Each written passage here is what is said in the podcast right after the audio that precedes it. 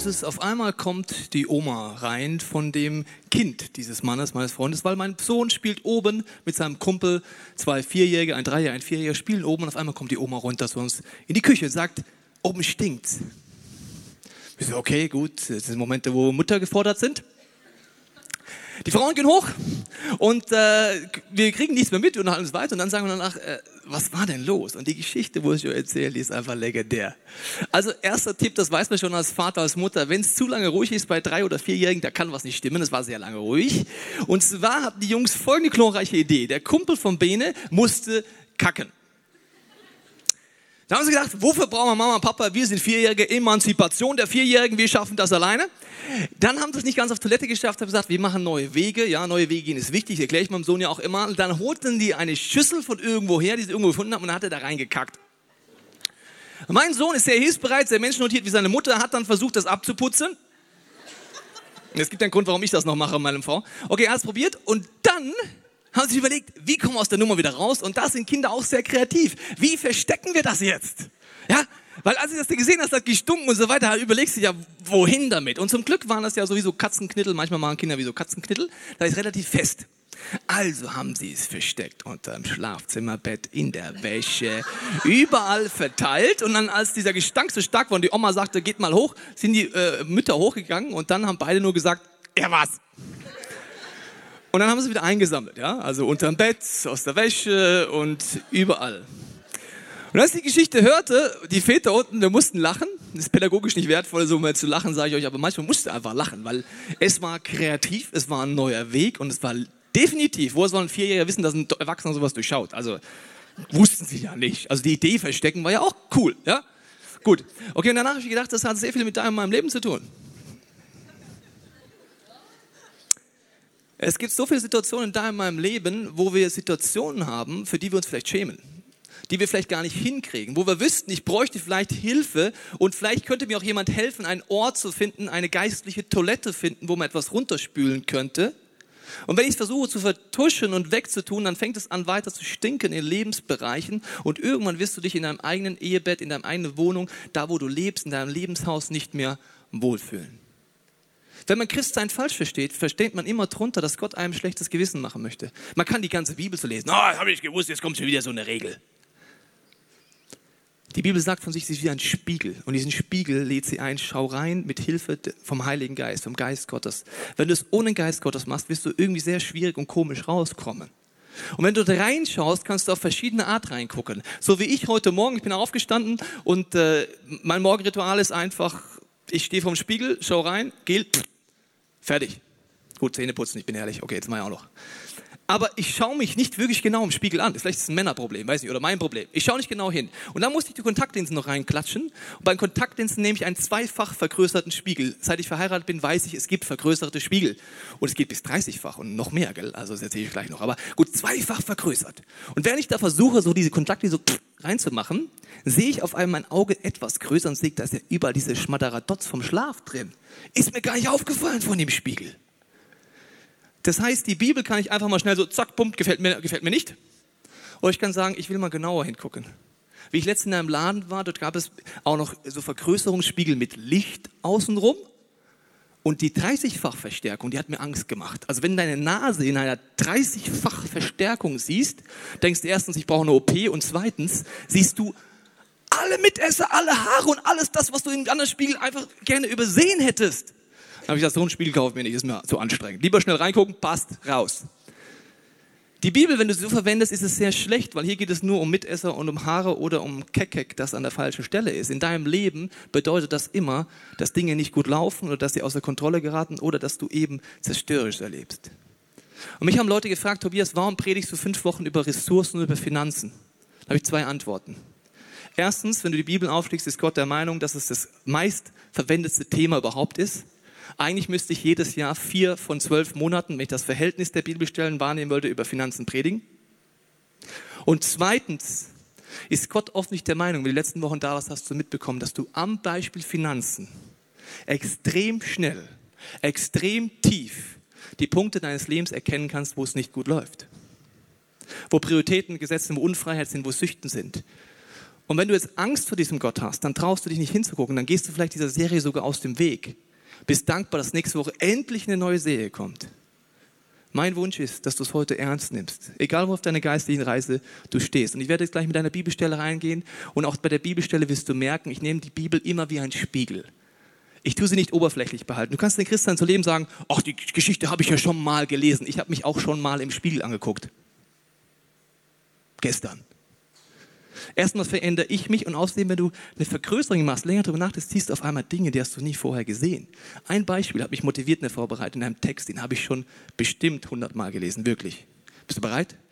Es geht los, wir schauen in den Spiegel 30-fach Vergrößerung. Lukas 9, 16 bis 17. Da heißt es, als sich alle gesetzt hatten, nahm Jesus die zwei Fische und fünf Brote, blickte zum Himmel auf und dankte Gott dafür. Dann zerteilte er die Brote und die Fische und ließ sie durch die Jünger an die Menge verteilen. Und alle aßen und wurden satt. Am Schluss wurde aufgesammelt, was sie übrig gelassen hatten. Zwölf Körbe voll. Vielleicht kennst du diesen Text, vielleicht kennst du ihn noch nicht. Ich habe ihn schon oft gelesen, ich habe oft darüber gepredigt und ich sage ja, ich nehme das wie ein Spiegel. Ich lasse es auf mich wirken, sage, Gott, zeig mir mein Leben. Ich möchte ein paar Punkte, die ich neu in meinem Leben entdeckt habe, da erzählen. Ich nehme kurz die Perspektive der Jünger ein, der Schüler von Jesus, die mit ihm unterwegs waren. Sie hatten das Ziel, in dieser Phase zu testen, ist das, wie sie es nannten, der Messias, der Sohn Gottes? Ist Jesus der Zugang zu einer lebendigen Gottesbeziehung? Ist es wirklich wert, dass ich alles auf eine Karte setze und sage, mein Leben möchte ich in deine Hand geben? In dieser Testphase sind sie gerade. Und dann kommt ein Gottesdienst und sie waren auf, der, auf einer Rednertour, also wie so die Jesus Tour damals, ja. Jesus durch die Städte preacht überall wie so eine Rednertour und dann kommt ein Gottesdienst, den gab es vorher noch nie. Es heißt 5000 Männer, plus Frauen, plus Kinder, als ca. 20.000 Menschen kommen in einen Gottesdienst und die Jünger denken sich, jetzt geht's mal so richtig los. Und der Jesus, der predigt und der predigt nicht nur wie der Tobi viermal, sondern der predigt ziemlich lang am Stück. Also, das hätte ich jetzt heute Morgen um 10 Uhr hätte ich angefangen, würde jetzt immer noch in der Predigt sein, du wärst reingekommen, würde sagen, um was geht's? Ah ja, interessant, ist der noch immer bei dem dritten Vers? Ah ja, okay. Und dann käme 12 Uhr, die ersten kriegen Hunger, 12.30 Uhr, naja, der wird ja gleich eine Pause machen, weil wir haben ja Hunger. Gegen 13.45 Uhr kommt einer der Jünger auf die Idee, Petrus, frag ihn doch mal kurz, wie wir das mit dem Essen regeln sollen.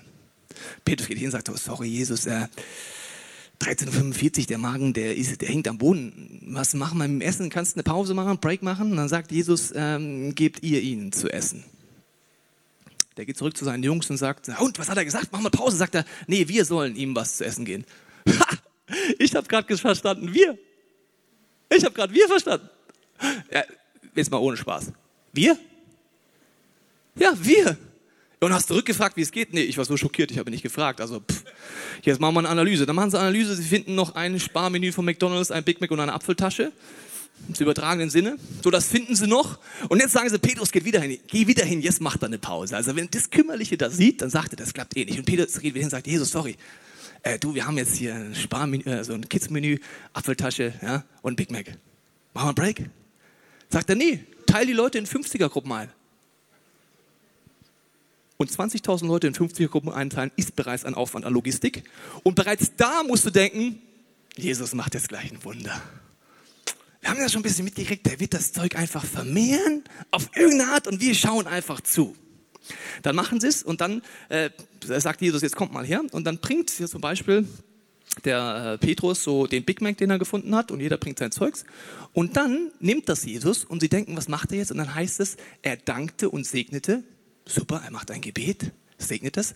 Dann zerteilt er das und gibt dem Petrus sogar weniger zurück, als er gerade gebracht hat. Bist du dabei? Also gerade eben denkst du, Jesus macht jetzt gleich Verwirrungsmutter, der gibt dir, der sagt, ich nehme dir was, ich nehme es weg und gebe dir weniger und dann sagt er noch, jetzt geh und verteil's. Also spätestens da müsste die Logik von jedem Menschen sagen, Jesus, das war vorher schon zu wenig, jetzt nimmst du mir noch was weg. Jetzt soll ich noch geben davon und jetzt verteile ich das. Und weißt du, wo passiert das Wunder? In den Händen der Jünger, als sie es geben. Nicht in den Händen von Jesus. Das wäre easy going. Verstehst du, du bringst ein Big Mac vorbei und auf einmal stehen da fünf McDonalds-Filialen, äh, die, und die so, boah, Gott, du bist groß. Und ihr stellt euch an, Gott hat ein Wunder getan.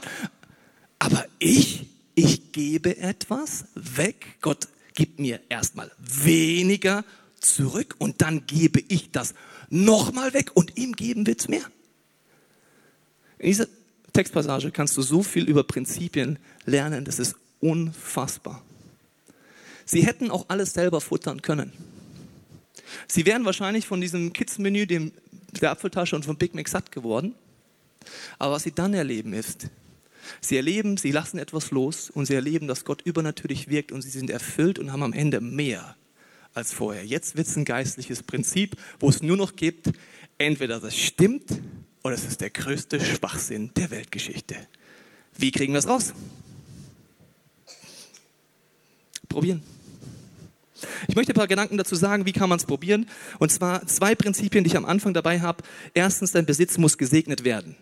Was ist das für ein Prinzip? Das haben wir uns die letzten Wochen angeguckt, wenn du da warst, da ging es um Zehnter, um Erstlinge. Das ist das Prinzip, was Jesus macht am Anfang. Er segnet, er dankt. Das ist etwas, ich gebe sogar etwas am Anfang vom Monat weg und habe sogar weniger. Das ist genau dieser Moment. Und das Zweite ist, nur was ich gebe, multipliziert sich. Im Geben. Ich habe dir eine Bibelstelle mitgebracht, eine meiner Lieblingsstellen im Bereich Geben und Verwalterschaft, 2. Korinther 9, 6 bis 8. Da nimmt Paulus dieses Thema auf und er sagt, ich bin davon überzeugt. Wenn du sowas mit anfängst, wann bist du von etwas überzeugt? Nur wenn du es mit deinem eigenen Leben probiert hast und lebst. Wer wenig sät, der wird auch wenig ernten. Wer aber viel sät, der wird auch viel ernten. So soll jeder für sich selbst entscheiden, wie viel er geben will. Und zwar freiwillig und nicht aus Pflichtgefühl. Denn Gott liebt den, der fröhlich gibt. Er wird euch auch dafür alles schenken, was ihr braucht, ja mehr als das. So werdet ihr nicht nur selbst genug haben, sondern auch noch anderen von eurem Überfluss weitergeben. Paulus ist davon überzeugt, von diesen Prinzipien, die ich angefangen habe zu sagen, von Saat und Ernte. Er ist davon überzeugt, dass es gut ist. Und er redet davon, zum Beispiel, dass es kein Pflichtgefühl ist, sondern ein freudiger Geber. Menschen, die Gott frisch kennen, haben oft ein schwieriges Gottesbild, nämlich von einem Gott, der mich einengt. Das war auch jahrelang der Punkt, wo ich mich auf ihn gar nicht eingelassen habe. Und wenn ich denke, dann gibt es Gesetze, damit ich was machen muss, habe ich ein Pflichtgefühl, das ist ein Krampf.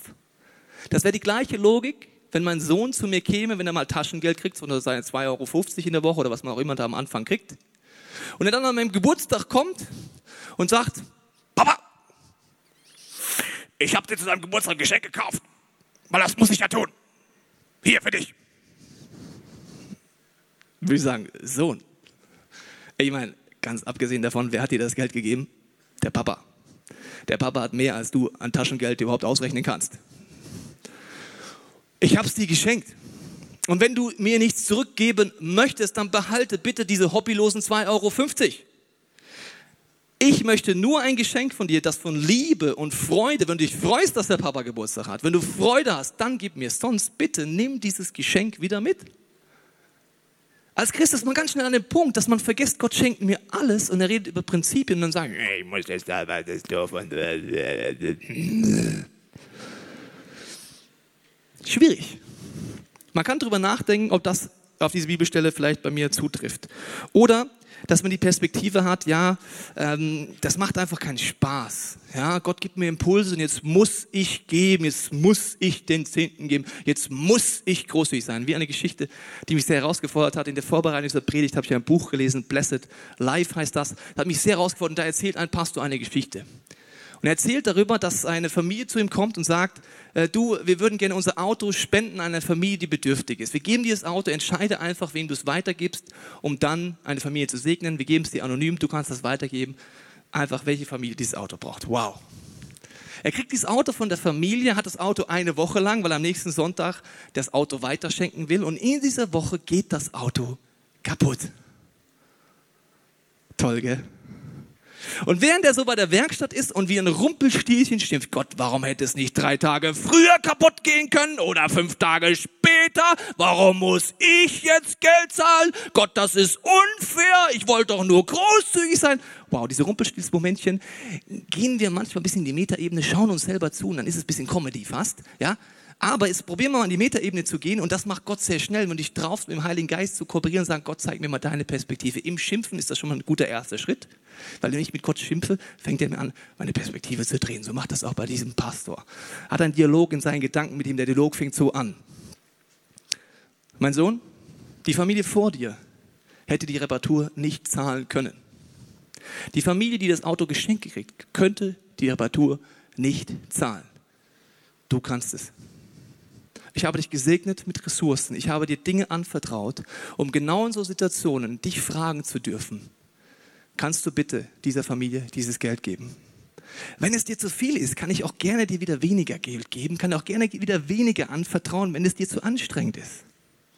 Sagt er, ja, nein, nein, Gott, okay, war nur Spaß. Also, nee, ist okay, also ich hätte gerne noch alles und die Perspektive, ich habe sie wieder. Danke, dass ich es leisten kann, im Gegensatz zu den anderen Familien, dass ich sie segnen kann merkst du diese Freude? Und diese Freude ist auch immer wieder ein Prozess, die ist nicht bei mir dauerhaft da, sondern ist immer am Anfang ein Schritt.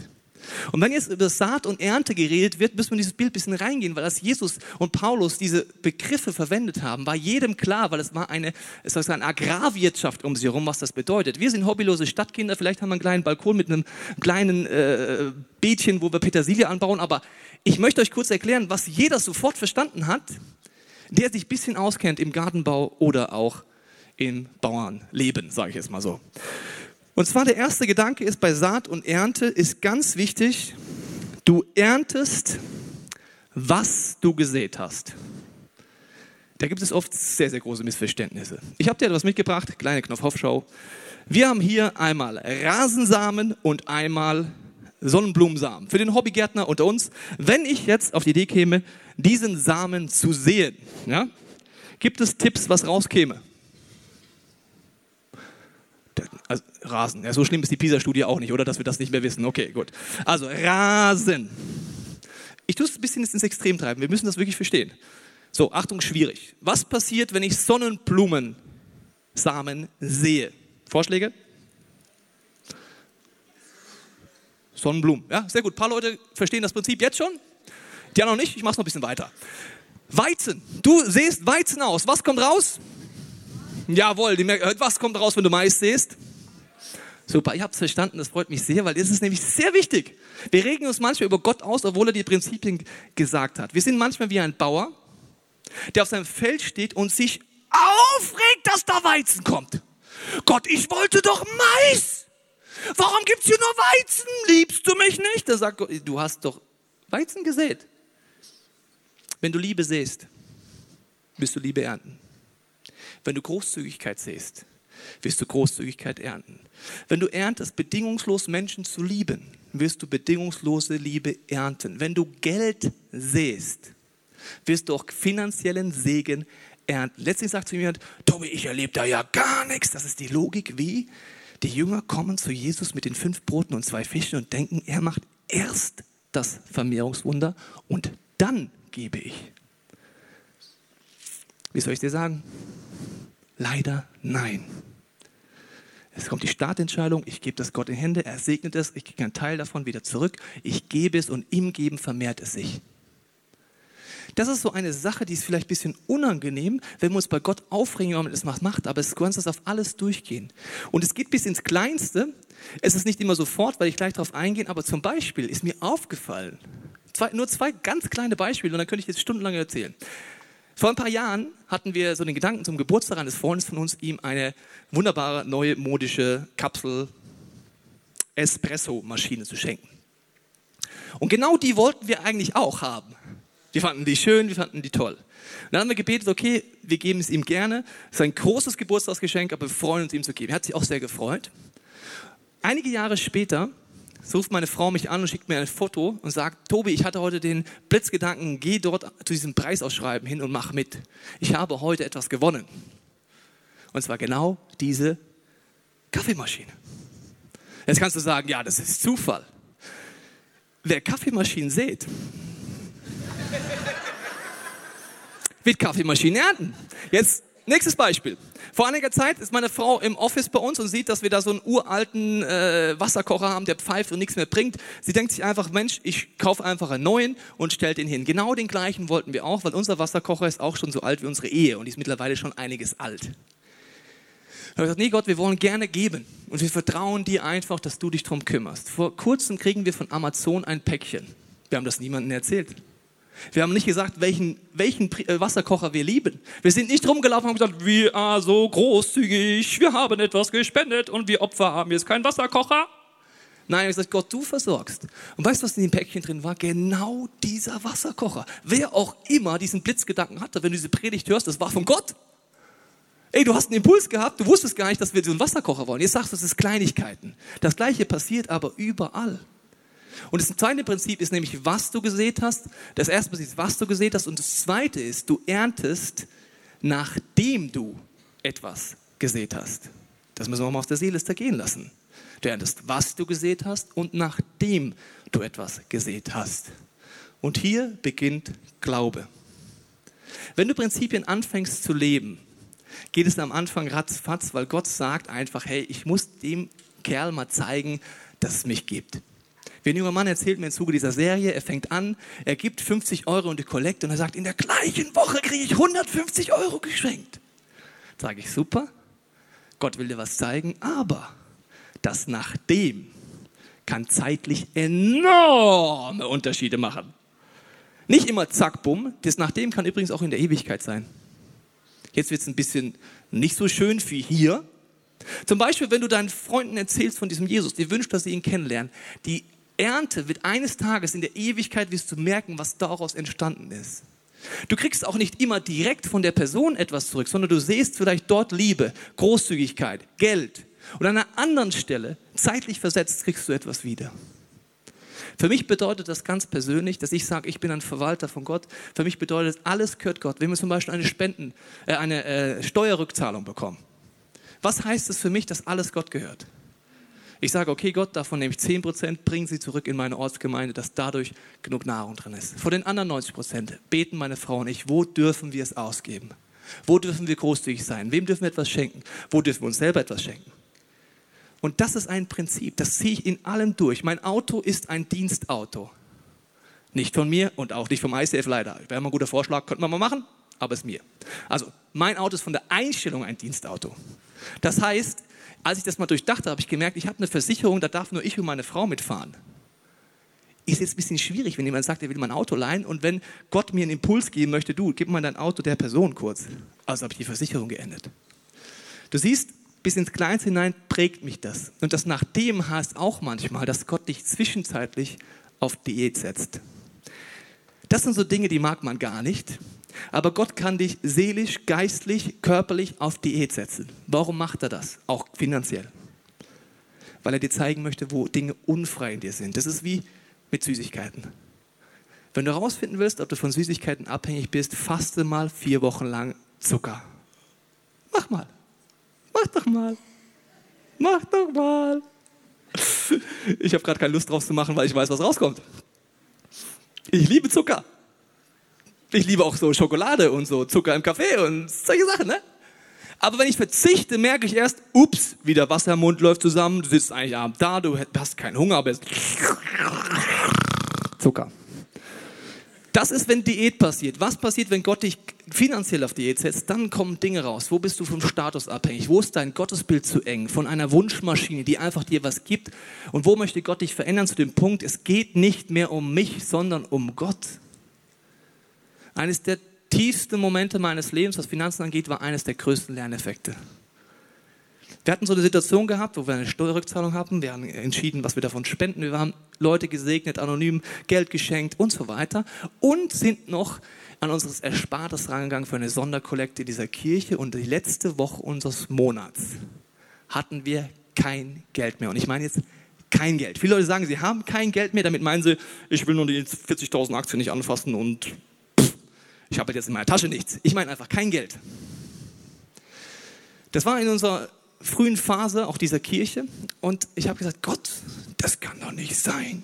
Du sagst, wenn ich gebe, dann bekomme ich. Und ich habe geschimpft wie so ein Rohrspatz, als ich mit meiner Frau Pfandflaschen im Park gesammelt habe. Weil ich habe gesagt, Gott, ganz ehrlich, ich werde jetzt nicht rumlaufen und sagen, ich brauche Geld. Du musst mich versorgen. Und dann war der Gedanke, sammel Pfandflaschen. Hatte ich darauf Lust? Nein. Ich wollte Gott festlegen, wie er mich zu versorgen hat, aber doch bitte nicht mit Flaschen sammeln und davon was geben. Seitdem immer, wenn ich eine Person sehe in unserer Stadt, die Flaschen sammelt, weiß ich, wie sich das anfühlt. Nur für eine Woche. Und an diesen Punkten, als ich gekämpft habe und dort gesammelt habe, kam ich zu einer tiefen, tiefen Entscheidung. Okay, Gott, dein Wille geschehe. Wenn du der Meinung bist, ich soll Flaschen sammeln, dann sammle ich Flaschen. Wenn du der Meinung sagst, wie Paulus, es ist Überfluss und das Fünf-Sterne-Hotel, dann liebe ich das. Wenn es dran ist, zu hungern und wenig zu haben, werde ich genauso sagen, es geht um dich. Dort will Gott dich hinführen. Ich war jahrelang ein verwöhntes Einzelchristenkind. Solange Gott nicht das tut, was ich will, bin ich immer ein bisschen bockig. Gott sagt, du erntest, was du sähst und nachdem du sähst. Und viele Leute wollen einfach keinen Preis zahlen, weder in Beziehungen, das ist nicht besonders in, in uns in der Ehe zusammen zu bleiben, wenn es schwierig wird, noch in der Gottesbeziehung, aber sie wollen das Ergebnis haben. Und ich denke immer wieder, wenn ich mit Leuten diskutiere, letztens sagt jemand zu mir, hey Tobi, wenn du mitkriegst, wie, wie du gesegnet wirst, wie der Flow kommt in ein Leben, in Höhen, Tiefen, mal Diät, mal nicht Diät, sagt er, das Wunder würde ich auch gerne leben, das Wunder würde ich auch gerne leben. Das ist immer meine gleiche Antwort bist du auch bereit, den Preis zu zahlen. Dass dein ganzes Leben Gott gehört. Dass sagt Gott, dein Wille geschehe. Und nicht nur so lange, wie Gott das tut, was ich will. Vielleicht bist du gerade auf Diät, vielleicht bist du gerade arbeitslos, vielleicht nimmt Gott dir lauter Statussymbole gerade weg. Wenn du es traust, an Jesus dran zu bleiben, wird er tiefe Veränderungen hervorbringen. Ich glaube, loslassen ist immer schmerzhaft und herausfordernd. Ich glaube, dass du dieses Prinzip übertragen kannst auf deine Begabungen, auf Finanzen, auf Zeit, auf Liebe.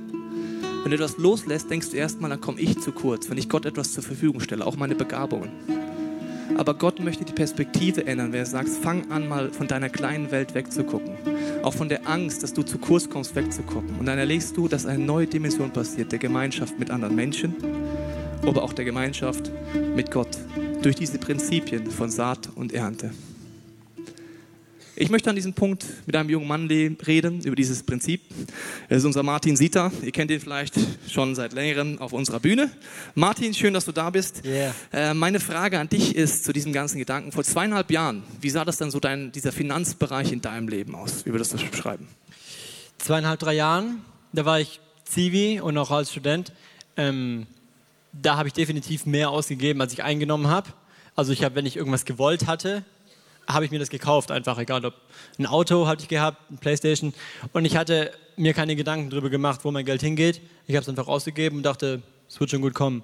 Und wenn am Ende was übrig war, ich war ja schon Christ, ich habe ja auch schon viel erlebt, aber das mit dem Zehnten habe ich halt so, wenn was übrig war, vielleicht für die Kirche, vielleicht auch nicht. Wenn man mehr ausgibt, als man einnimmt, merkt man schnell, das geht auf Dauer nicht auf. Also man macht Schulden und das ist ja interessanterweise unabhängig vom Einkommen. Man kann das mit viel oder wenig machen. Äh, welche Schritte bist du dann gegangen, als du das so wie realisiert hast? Oder? Ja. Meine Frau hat mir da ziemlich geholfen. Weil sie hat den Umgang mit dem Geld viel besser gekonnt als ich. Ich musste da einiges lernen. Und mir hat auch ziemlich geholfen ähm, das Moneymaker-Seminar, das heißt mittlerweile Geben und Nehmen hier vom ICF. Und da habe ich ja, drei Sachen gelernt oder gecheckt, wo es einfach Klick gemacht hat. Einmal, es geht darum, um Verwalter sein und ein guter Verwalter weiß, wo das Geld hingeht und macht keine Schulden.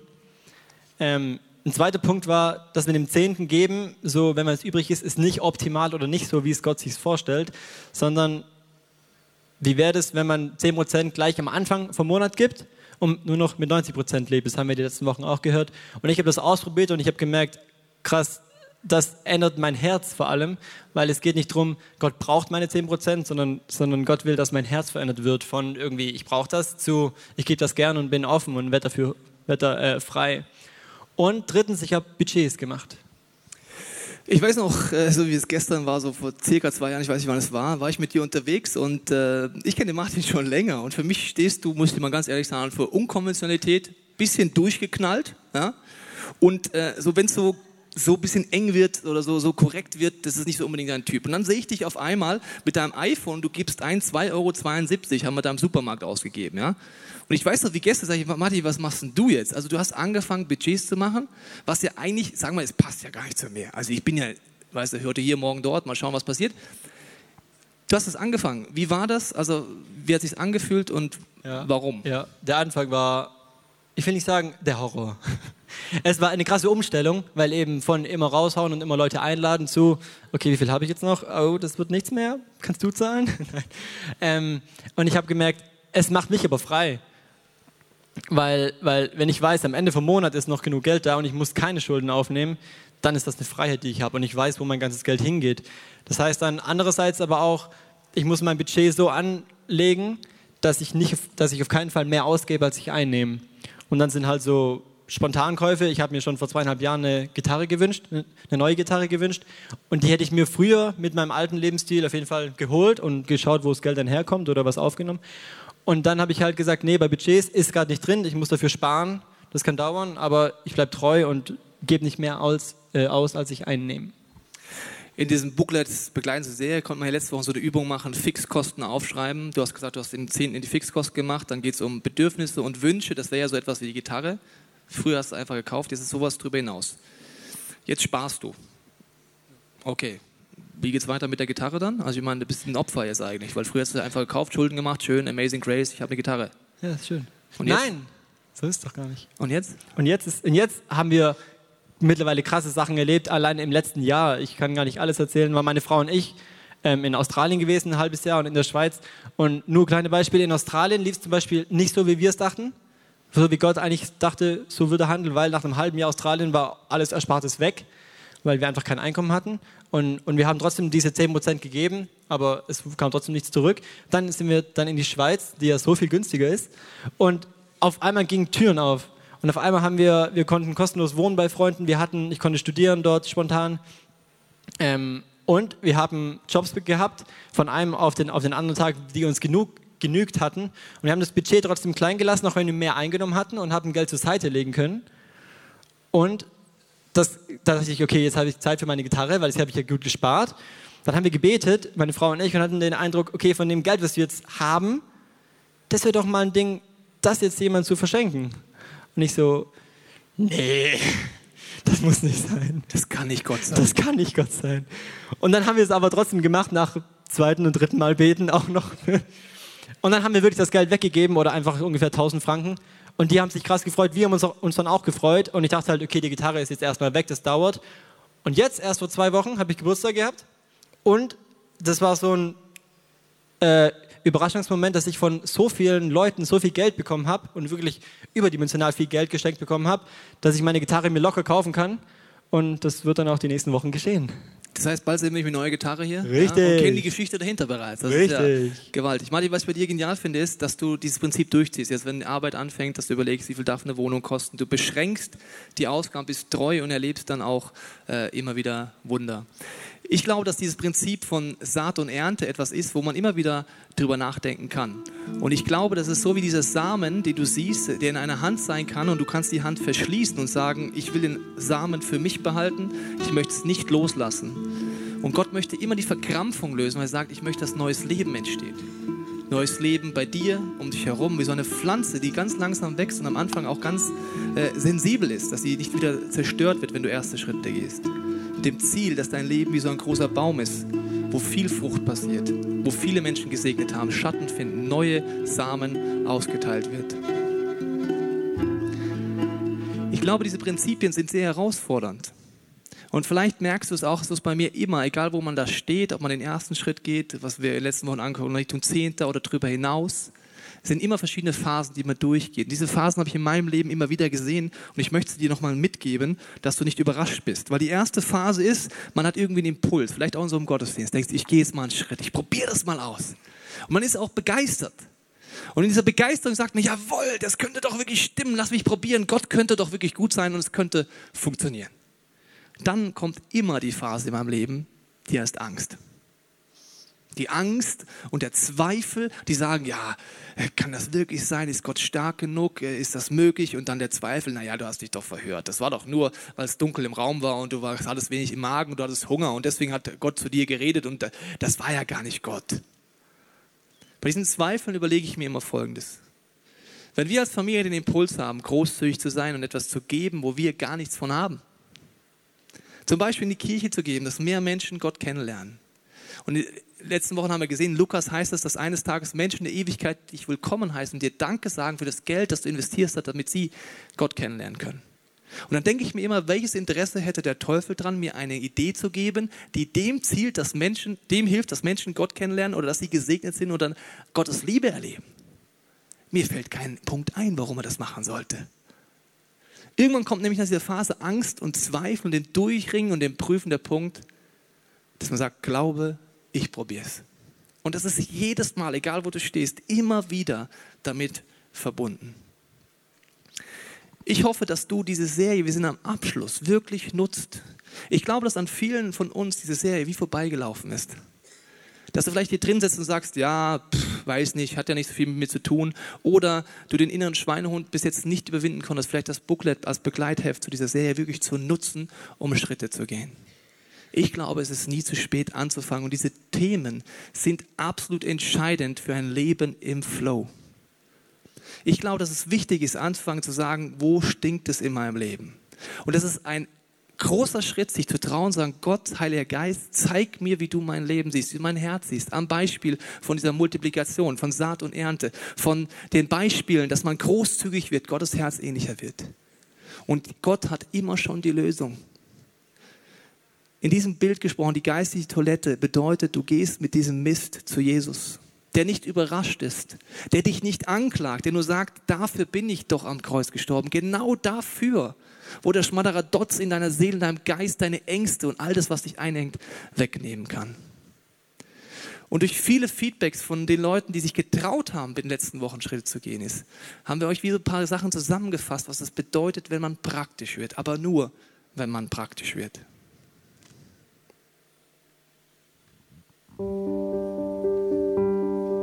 Ich habe mich auf die Suche gemacht nach einem Leben, das zu mir passt. Und ich bin Gott begegnet. Gott hat angefangen in mir etwas zu verändern. Ich habe den Wunsch, großzügig zu sein, weil Gott es mir gegenüber auch ist. Ich verstehe mehr und mehr, dass er mich mit allem versorgt, was ich wirklich brauche.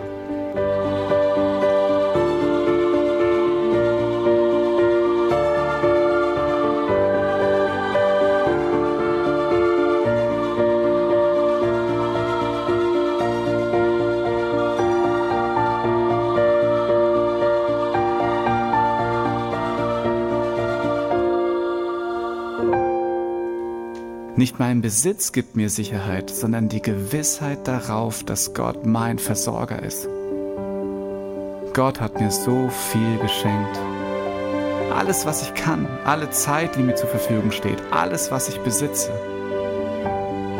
Und es ist ein Segen für mich und für andere. Ich sehe meine Ressourcen und ernte ein Leben in Großzügigkeit, Freiheit und Bedeutsamkeit.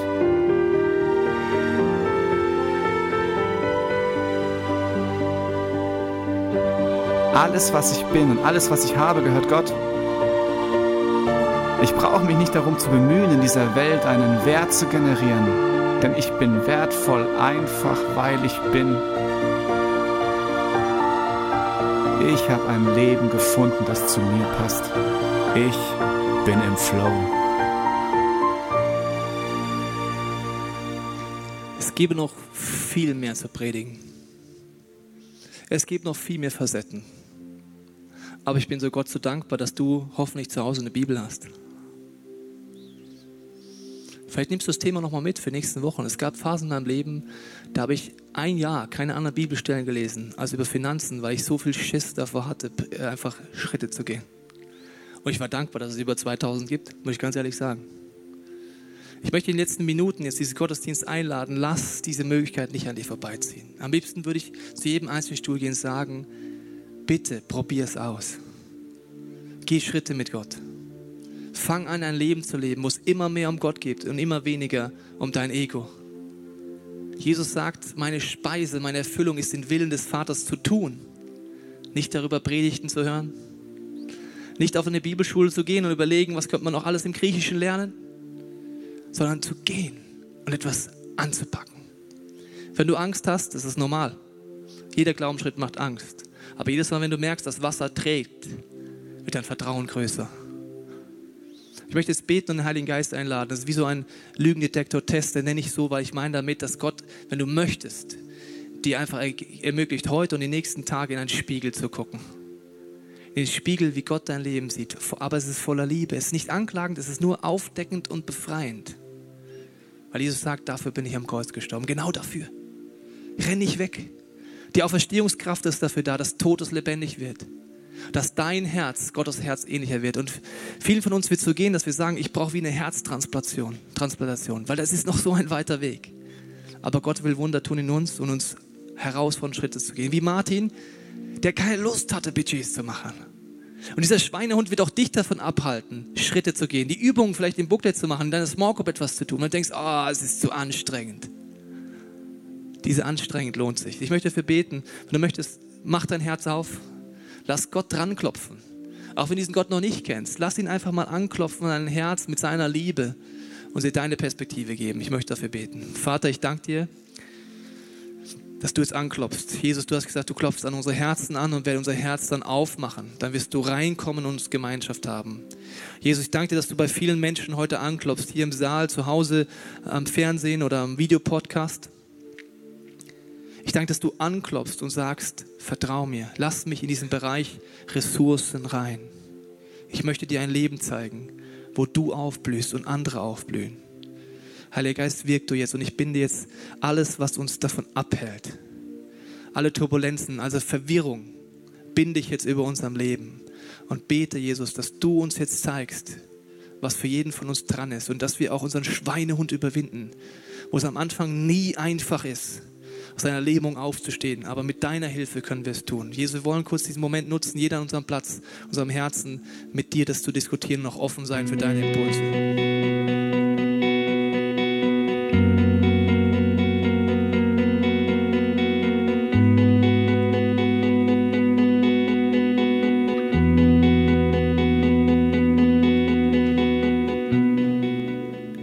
Jesus, mein Wunsch ist, dass du aus meinem Herzen ein Herz machst, das deinem immer ähnlicher wird. Jesus, mein Wunsch ist für jeden in diesem Raum, der das möchte, dass du uns wirklich frei machst von dieser Mammon-Kraft in unserem Leben. Und ich spreche über die Freiheit aus, dass du anfängst zu erspüren und rauszufiltern, was Gott wirklich mit dir vorhat. Warum er sagt, wenn du dein Leben gibst, wirst du es gewinnen. Jesus, ich bete, dass wir eine Kirche sind, die rausbricht aus Kompromissen, die rausbricht aus diesem Ego-Trip auch im Christentum. Dass wir eine Kirche werden, dass wir Menschen werden, die mit dir unterwegs sind, Leute segnen. Mit Großzügigkeit, mit Liebe mit Situationen, wo wir einfach Zeit für Menschen haben, für Nachbarn, für Freunde, für Arbeitskollegen. Dass unsere Finanzen, unsere Ressourcen, unsere Gaben einfach dazu dienen können, dass deine Liebe zu den Menschen fließen kann. Ich danke dir für das Privileg, dass du sagst, jeder in diesem Raum, der das möchte, jeder zu Hause, der das möchte, kann ein Kanal für deine Liebe werden. Und du redest davon, dass das erfüllend ist. Und du siehst alles, was das blockiert. Und wir bete, ich bete jetzt für diese Zeit der gesungenen Gebete, dass du Blockaden löst. Blockaden löst in unserer Seele, in unserem Geist, in unseren Prägungen, in den Festlegungen vielleicht aus unserer Familiengeschichte heraus. Jesus, der Zeitgeist, der uns sagt, klammer an das, was du hast dass wir rauskommen und merken, wie viel Freiheit es bedeutet, loszulassen. Ich danke dir für die nächsten gesungenen Gebete, dass du das als Plattform nimmst, dann an uns zu arbeiten. Auch für jeden, der diesen Jesus noch nicht kennt, danke dir, dass es ein Moment ist, wo wir sagen können, Jesus, du darfst nicht nur in mein Leben kommen, sondern ich will gleich am Startpunkt zu jemand werden, der sagt, ich will deinen Willen rausfinden, ich will deine Ideen leben, ich will, habe keine Lust, wenn ich jetzt hier etwas anfange, es halb zu machen. Ich will gleich ganze Sache machen mit dir. Alles auf eine Karte setzen, sagen, Jesus, führ du mich, leite du mich.